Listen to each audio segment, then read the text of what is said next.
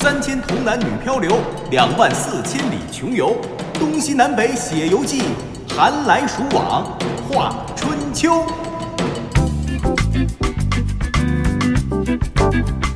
历史也是知识，观点也有笑点。您正在收听的是小型对谈脱口秀《藏也藏不住》。各位好，我是李晓东，坐在我身旁的依旧是滴川。大家好，我是刘滴川。旅游达人继续西行，接着聊西天取经的故事。上期节目咱们聊《西游记》的作者，并不是，或者说并不只是我们熟悉的吴承恩，是有三个选项吗？杨景贤啊，吴承恩。杨志和都是这本书的作者。节目播出之后啊，反应非常的强烈啊，都爱听《西游记》的事儿。确切的说，是反应非常激烈。这什么意思啊？我们收到了很多听友的留言啊，都对你的观点提出了质疑。哎，那就甭提了，有表扬的吗？挑好事儿说。我也是这么想。翻了半天啊，还真没表扬的啊。质疑的留言已经占到了我们所有留言的百分之百的这样一个比例。那我还混什么呀？就没有一个认可的吗？都怎么说的呀？比如有一位叫做以月至心的网友质疑你这个结论，这名字我听得那么熟呢。哎呀，名字还是很好听的嘛。这个人怎么能这么刻薄呢？人家说了，我都想知道他是一个怎么样的人，我应该怎么了解他呢？啊，那您可以听一下我们对台湾节目中心文艺部打造的广播剧《以月至心》。这位网友一定是听过广播剧才起了这样一个名字。哦，是是，那肯定是恨上那广播剧了。行了，咱们就留点口德吧。呃，他还在盒饭圈里混。对，他什么意思呢？他说你这观点啊，他说。杨景贤和吴承恩，他认为可以算是《西游记》的作者，但是他觉得杨志和怎么能算《西游记》的作者呢？杨志和是改编了吴承恩的《西游记》啊，这没问题，这你可以算改编。但是既然改编之后，您这书名还叫了《西游唐三藏出身传》，连名字可都换了。第一，您不是原创；第二，名字也不叫《西游记》，你凭什么说杨志和写的小说叫《西游记》啊？凭什么说他是《西游记》的作者呀？就这个呀，就这问题呀，这个问题太好回答了啊，这都不叫事儿。你再说说还有什么质疑的？我一块儿说了，都回答了。没了没了，就这个。哎，你不是说咱留言百分之百都是质疑声吗？啊，这就就收着这么一个留言嘛，这不百分之百的质疑吗？好嘛好嘛，这还是很符合我们的影响力。行了，影响力太大了，这一个质疑你能给解释清楚就成了啊，甭甭贪多啊。我说一下啊，杨志和是明嘉靖时候啊，明明明代嘉靖啊，不是嘉庆，不是清代的嘉庆，都知道啊。明嘉靖年间，《西游唐三藏出身传》刚出版的那时候啊，确实他叫的是这个名字。可是后来呢，到了万历年间，当时的出版商啊，一下买了四本长篇神魔小说的版权，于是呢，他把这四本书联合在了一块儿啊，出了一套书，出了一丛书啊。哎，在这儿插一句啊，这相当于一个什么概念呢？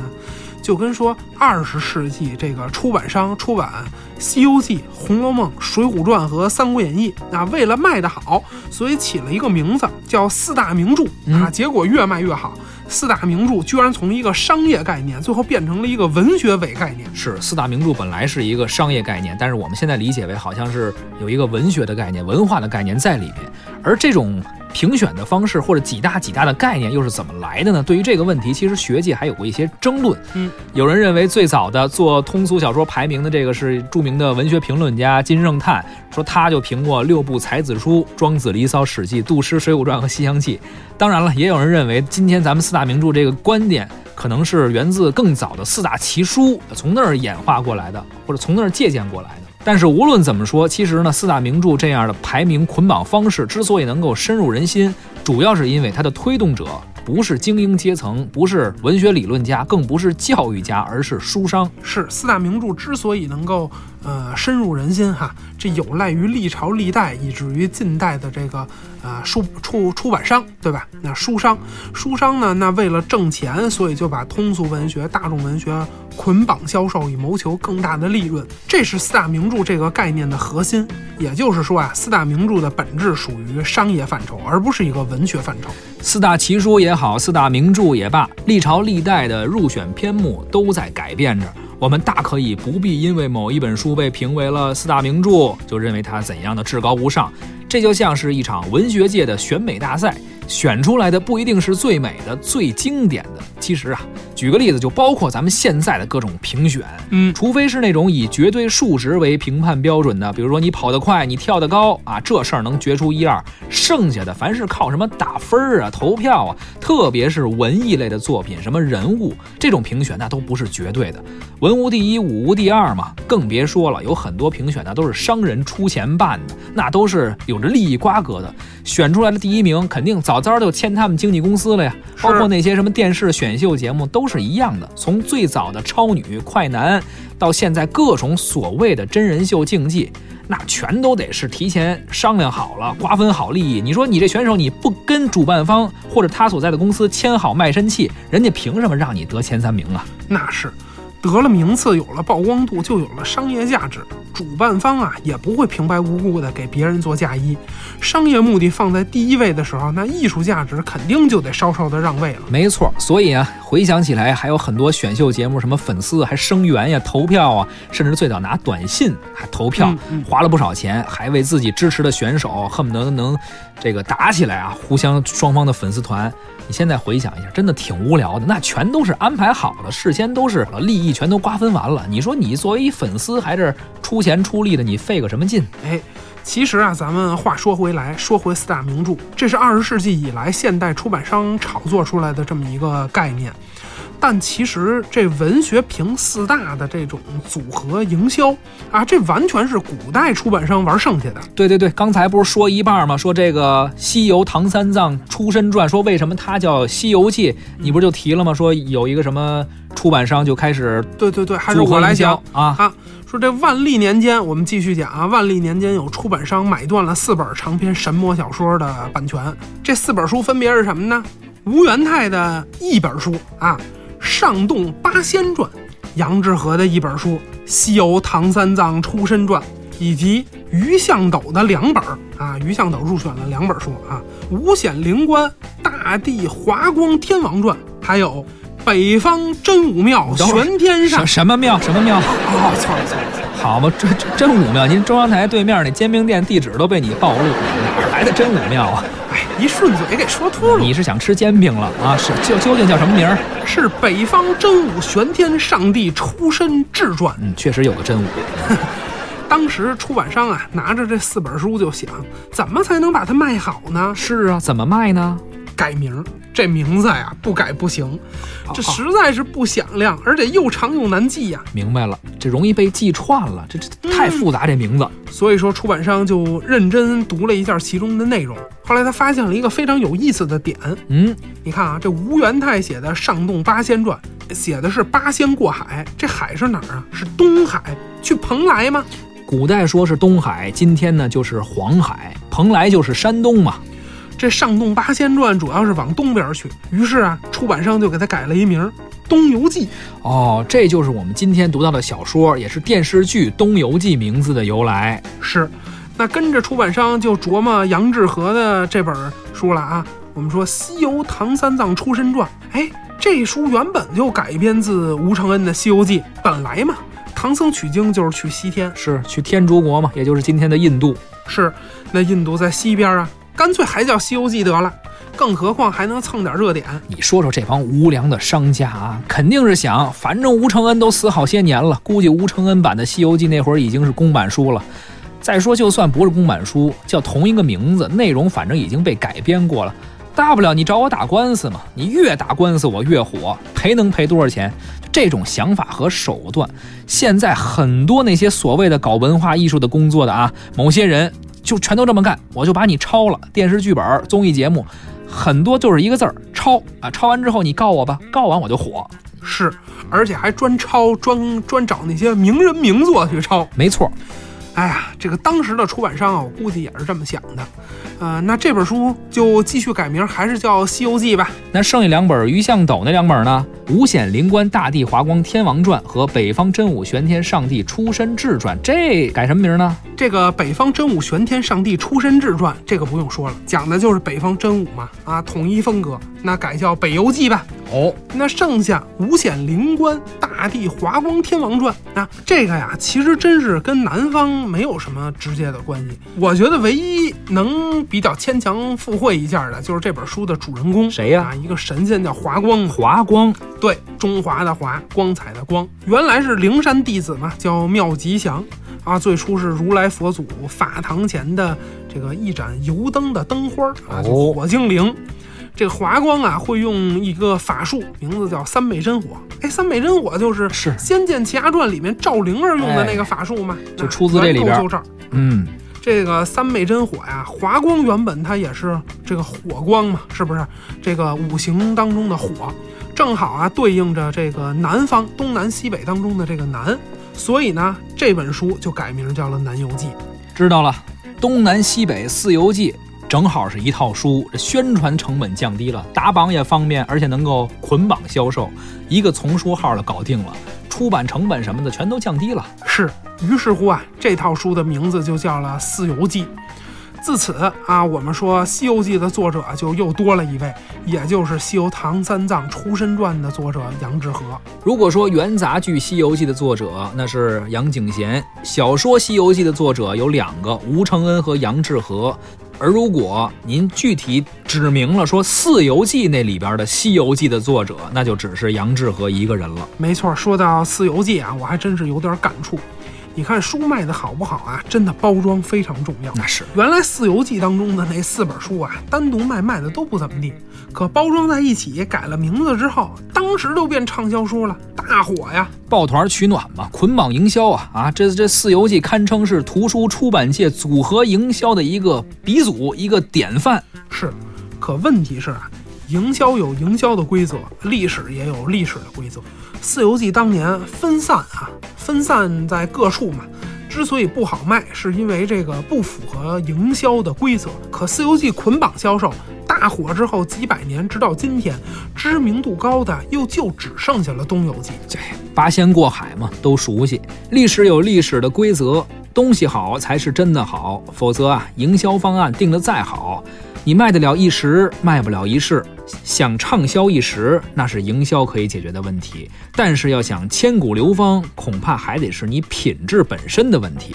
同样是写《西游记》，相比于杨志和版本的《西游记》，凭什么吴承恩就能够脱颖而出呢？这就很说明问题。确实啊，吴承恩版的《西游记》，无论是内容、人物还是情节结构，都占优势。当然，也不是说杨志和写的《西游记》就不好啊。我觉着古典小说，特别是神魔小说，《四游记》真是各有各的特点，嗯还都写的不错。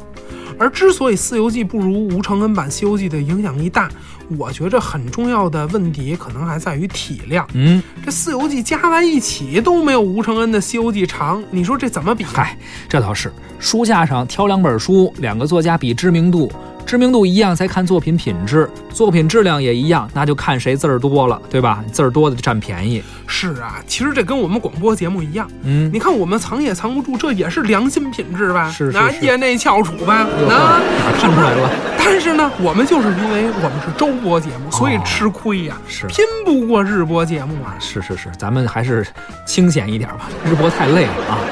呃，说回到小说，所以呢，这个字数比较多呢，就比较占便宜；而太短的小说呢，就吃亏啊，无法展开那种宏大的叙事，故事线呀、人物啊，复杂程度就稍微要弱一些了。是，这就跟电影一样，这个大制作嘛，它就是一般就是叫好就叫座。你那个文艺片，它的成本有限，所以它只能是可能是很走心，但是它吸引的观众可能就会相对少一些。嗯，不过呢，现代人其实有一些人还是挺愿意读这种体量比较小的书的啊，就像是愿意看文艺片儿一样啊。花同样的时间能够多看几本书，显得特别有成就感啊！你拍照片发朋友圈都显得更有面子嘛。你想，同样是这么多字数，我读了四本啊，《四游记》，你同样的时间就读了一本《西游记》，我一发朋友圈就显得比你是吧有优越感。哎，也不是什么正经爱看书的孩子。史也是知识，观点也有笑点。出版界的组合营销始于何时？四大名著的概念居然是个谎言。唐僧如何竞聘成为《西游记》的男一号？沙和尚到底有啥本事？这个神魔小说一版版，西天取经路漫漫，藏也藏不住。见见书里书外的取经人，聊聊取经路上的冷知识。说到这儿啊，我特别想说说我童年的阅读经历。哦，其实特别有意思的是啊，我从小读书，嗯、就是我自己完全自主的啊，读的第一本书不算拼音版的，就纯字儿的。我读的第一本书就是《南游记》。《南游记》哎，你很难想象吧？我读的第一本居然是《南游记》。确实是这比较冷门的一本书哈。呃，那既然说到这儿了，我觉得你得给介绍介绍。毕竟《南游记》这本书，大多数人还真是听说过没见过两万五千里。而且呢，我估计一时半会儿也没有人打算拿这个去拍个影视剧什么的。要不然你就借这个机会，简单介绍介绍情节得了。哦，那太好了，我正好想聊聊这个《南游记》呢。小东老师深得我意啊！是，要不然你提它干嘛呢？啊，我还不了解你呢。是是是，也别说是光看啊，这个都得能用得上。嗯咱们听一下《南游记》吧。好，如来佛身边的妙吉祥童子，因杀死毒火鬼王而五如来被贬。如来赐给他五通和天眼，投胎为马尔娘娘的儿子，名三眼灵光。长大后的三眼灵光出游灵虚，阴道金枪，被紫薇大帝困死在发区珠内，又投胎在严玄天王家，叫做三眼灵药。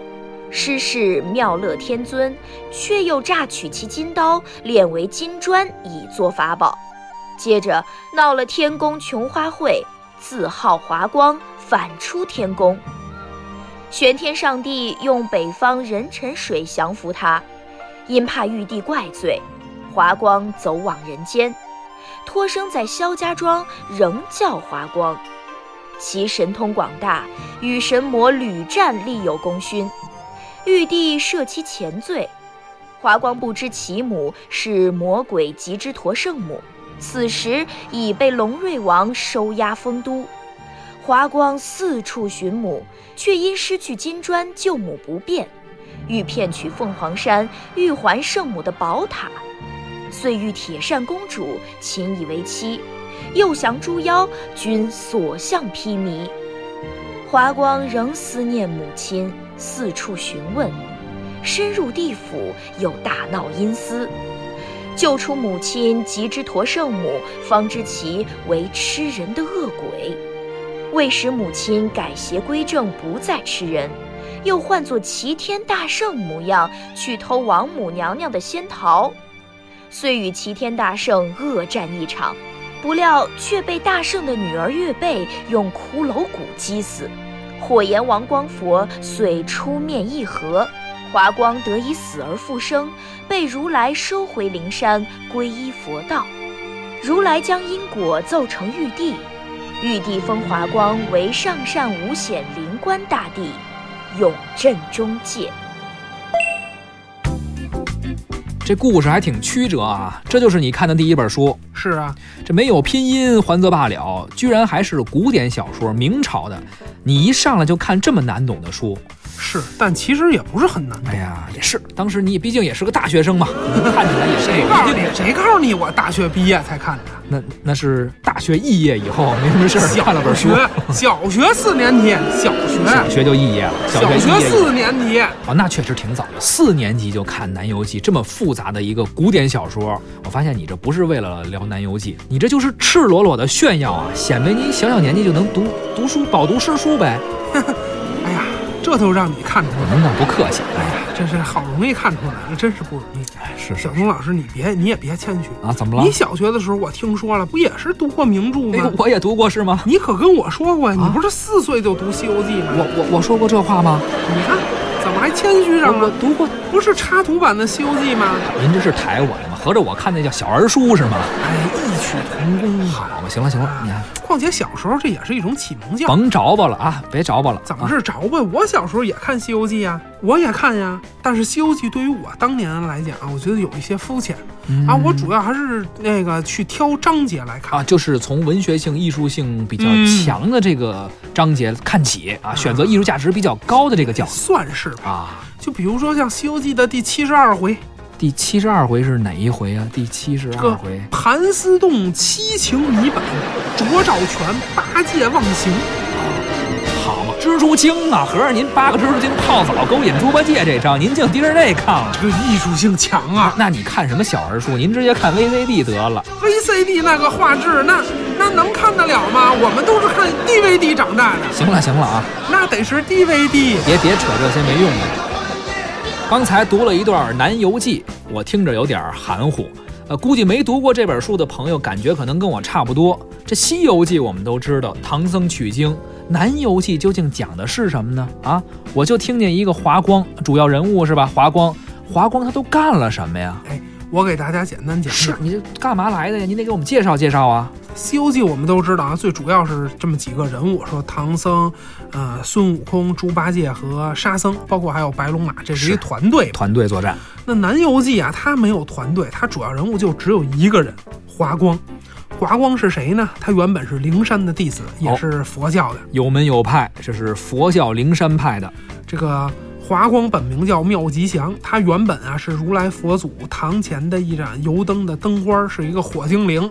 当然了，如果他要是一直当这个火精灵，那故事也就没得写了。是跟猪八戒调戏嫦娥啊，这个沙和尚打碎琉璃盏啊一样，妙吉祥也犯错了。他呢烧死了另外一个神话人物毒火大王。他这罪可不轻，杀人罪，那那怎么办呀？他虽然杀人罪这个罪啊，比之前那几位都犯的，比《西游记》里的人物啊，都都罪过大。嗯可是他这后台比较硬，如来佛祖啊特别喜欢他。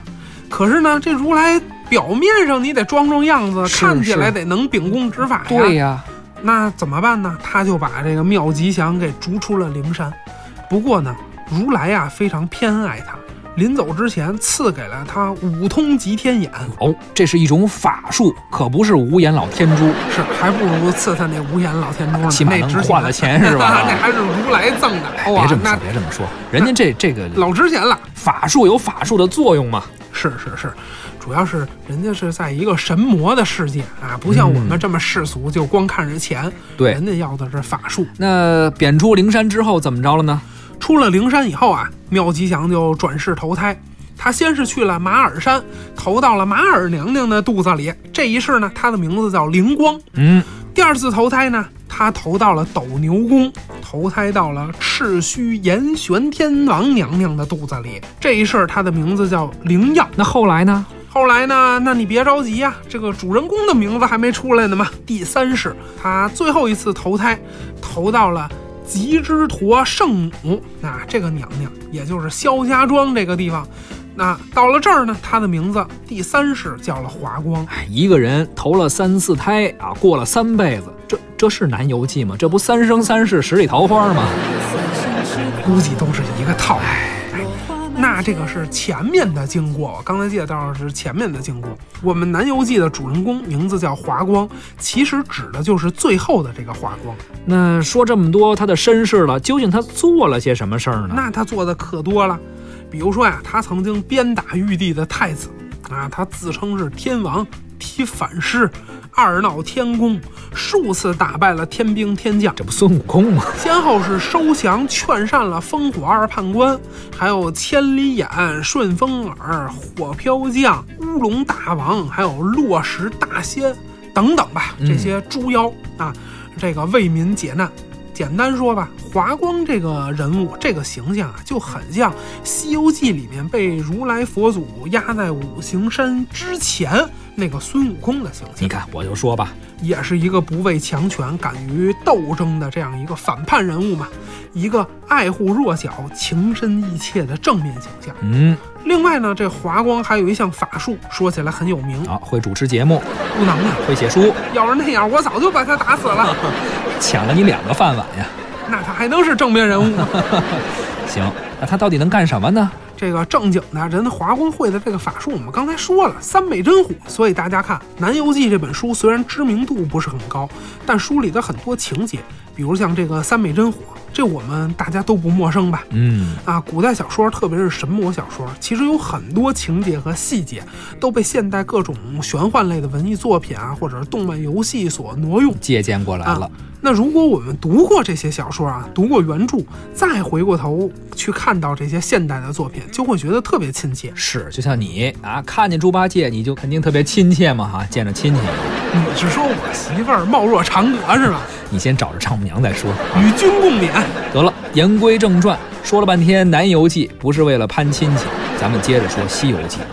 中国古典名著很多，可是唯独说起《西游记》，咱们八零后、九零后的小伙伴肯定特别亲切，这是真亲切，因为《西游记》连着咱们的童年啊！我就想起来，我小时候一放假，家里电视肯定放《西游记》，当时我还有一个宏伟的理想啊，哦，你想出家呀？不是这个行啊，你等会儿下了节目就可以去，没人拦着什你。什么我就想出家了啊！啊你听听我那说完合着你也想娶嫦娥？行了。哎，那你跟猪八戒的理想一样啊啊！那你们有的聊。行了，你别打岔了。我是说，小时候啊，动画片儿也好，还是《西游记》神话故事也好，啊，你有没有过这么一个想法，就特别想成为动画片、电视剧里边的主人公？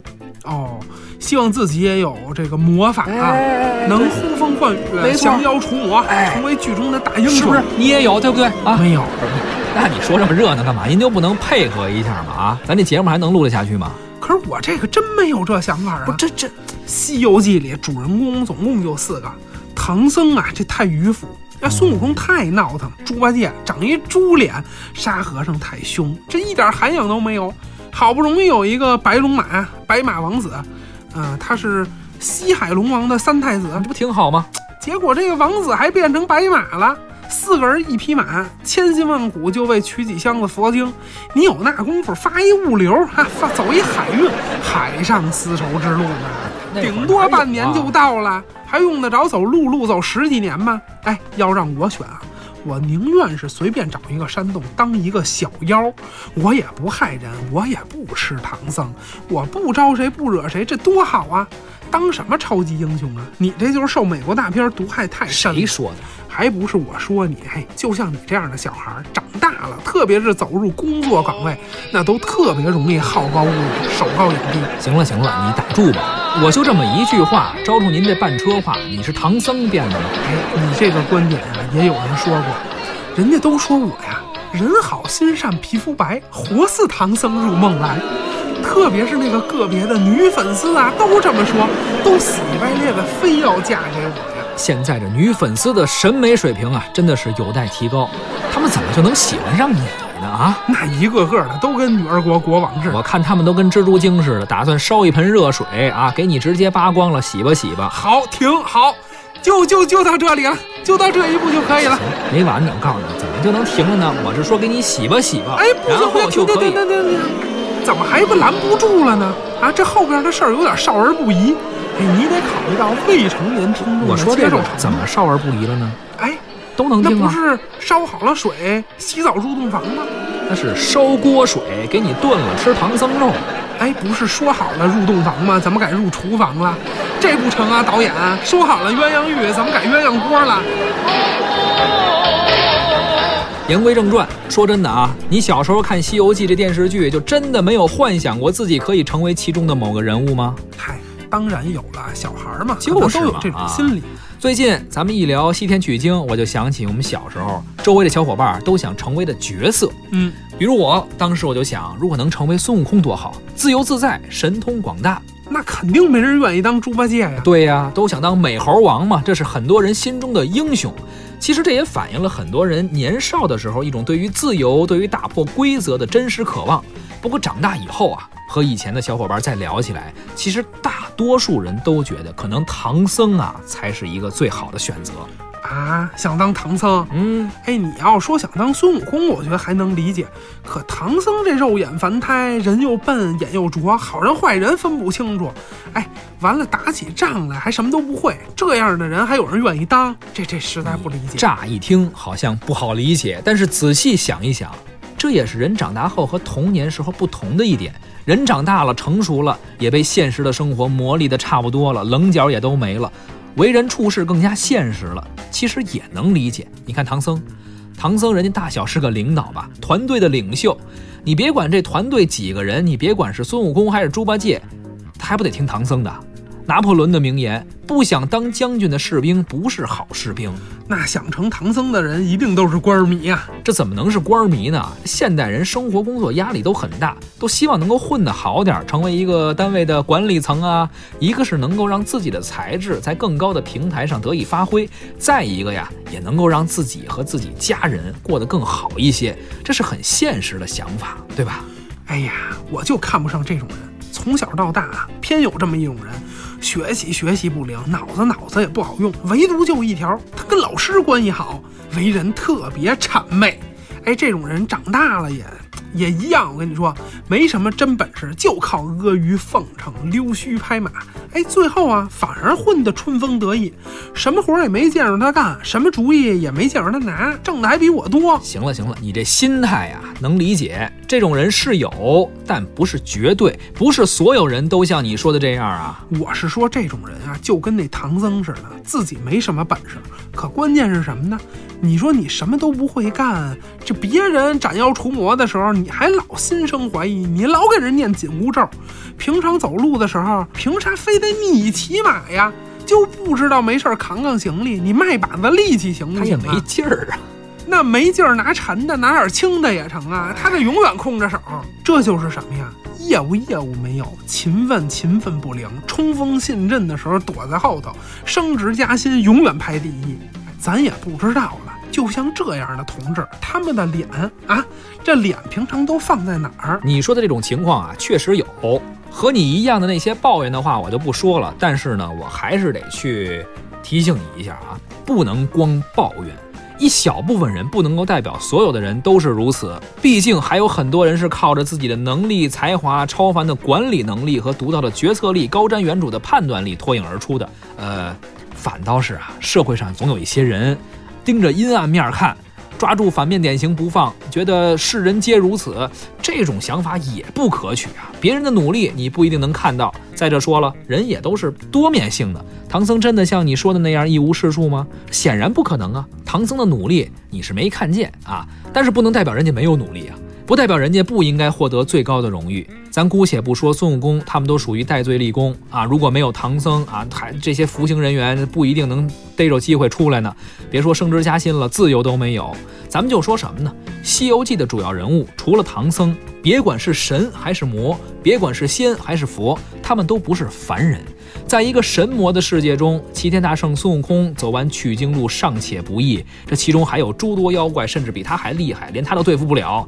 可你想想，唐僧一个凡人，他能够走完取经路，他所付出的艰辛，所面临的挑战，那是孙悟空这群人不能比的呀。何况妖怪吃人，他可以无所不用其极。这孙悟空一路斩妖除魔，凡事也可以变通。但是唐僧不一样，唐僧不仅是个凡人，他还是个好人，一个虔诚的教徒。他有着极高的道德标准，他做人做事儿的限制太多了。所以说这唐您啊也别教育我了，啊，我感觉啊、您也快成唐僧了，比我还能说呀。有吗？啊，彼此彼此吧。我也不当孙悟空了，我也不当唐僧了，我踏踏实实的，我干脆当沙和尚，任劳任怨，努力工作。哎，你总说不出我啥了吧？这沙和尚倒确实是个好人呀，但是他有点过于不作为了。全集看下来就三句话，网友们都总结出来了：嗯大师兄，师傅被妖怪抓走了；大师兄、二师兄被妖怪抓走了；大师兄、师傅和二师兄都被妖怪抓走了。你这太太太不作为了啊！那我总不能喜欢猪八戒吧？这倒是符合你吃货的属性啊。这个哎呀，共勉吧，共勉吧，咱俩也差不到哪儿去。呃，但是说回沙和尚，其实也是有一些优点的。你说哦沙和尚没本事吗？肯定不能，要么怎么当的卷帘大将啊？哎，可是我咋没看出他有什么降妖除魔的本事啊？这就说他高明，因为他低调啊。他是第三个加入取经团队的，一进来他就主动找好自己的定位。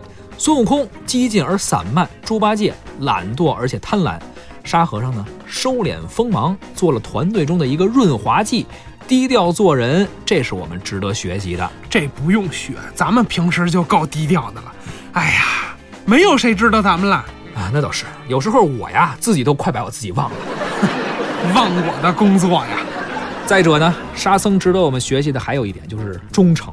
喂马、挑担等等这些频繁的琐事儿，全都是沙和尚干的。这种精神是值得现代人学习的。这些小事儿谁不会啊？有什么可学的哎呀？，不是说这些小事儿多难啊，说的是他这种持之以恒的精神。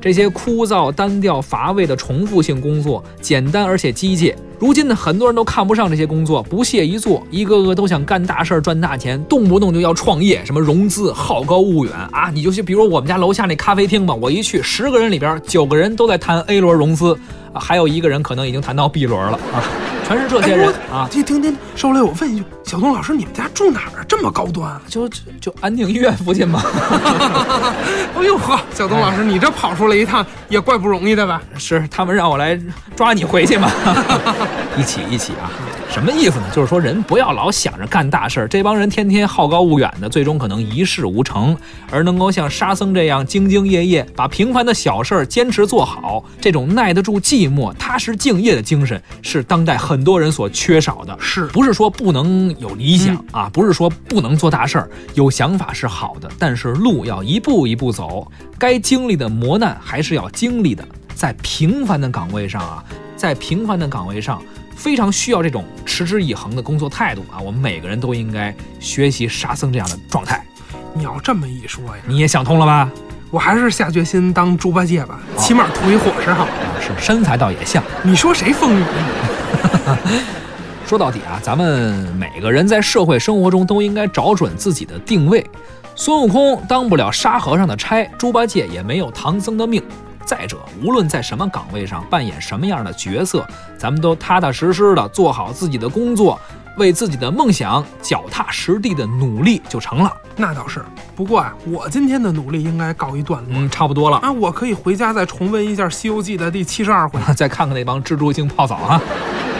行了，今天的节目呢就是这样，感谢您的收听。您可以关注微信公众号“藏也藏不住”，或者下载中央人民广播电台的官方音频客户端“中国广播 APP” 收听我们往期的节目。主持人李晓东、刘迪川代表旁白演播张倩、贾楠、陆凯，感谢您的收听，咱们下期再会。再会。听君一席话呀，我真是佩服你，真的是我都快吐血了，啊真的真的业务太好了，而且我居然，我以前怎么没有发现我这么佩服你你原来的鉴赏力有问题啊啊！您倒真不客气。开玩笑，开玩笑，咱们都是平凡人，有啥可佩服的？我就是说些真话而已。哎，不说真的啊，我正经的发现你一优点，啊，就一个是吗？那你发现的还不够彻底不是重音不在这儿 啊。我是说呀，我发现你有一个很值得我学习的优点，哦，那说来听听，我就喜欢听这个嘛。你真够没羞没臊。你说什么？不是，我是说呀，嗯，我觉得你特别善于发现别人身上的优点。啊、这个倒你看沙僧、唐僧，嗯我总是看他们的不足啊，是，可是你却能看他们的优点，太难得了。嗨，这平凡的个体啊，也都有自己的优点，有自己精彩的地方嘛。世界上不缺少美，缺少的是发现美的眼睛。啊对对对美不自美，因人而张嘛。一套三人行，必有我师焉哎啊！，我就不明白了，咱俩认识这么长时间，你就没有发自肺腑的发现我什么优点，表扬我一下吗？咱同事，咱们之间太熟悉了，就没必要总是这种。别别别，我最近负能量太多了，我就想听听这个。你说说吧好听这个去。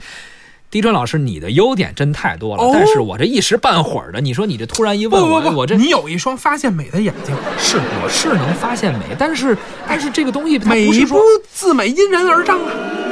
那那也不能随便张啊，你三这人行必有我师嘛。你的你的优点太多，我没法全都概括，你知道吗？随便说一两个，等一会儿下班我请你客，请客吃饭，好吃的请。客啊，那这么说来，你的优点还是很多的。具体一点你可得请客啊啊，，那当然了。比如说你这个你这个优点哎，还是还是很多这么费劲啊。怎么回事比如？说怎么回事？还你这个有没有了？能不能说了？我是没优点了吗？不是不是，有有有，你等会儿呢，你呃。那你倒说呀！你想吃什么？要不然我请。实在是尽力了，不要折磨我了。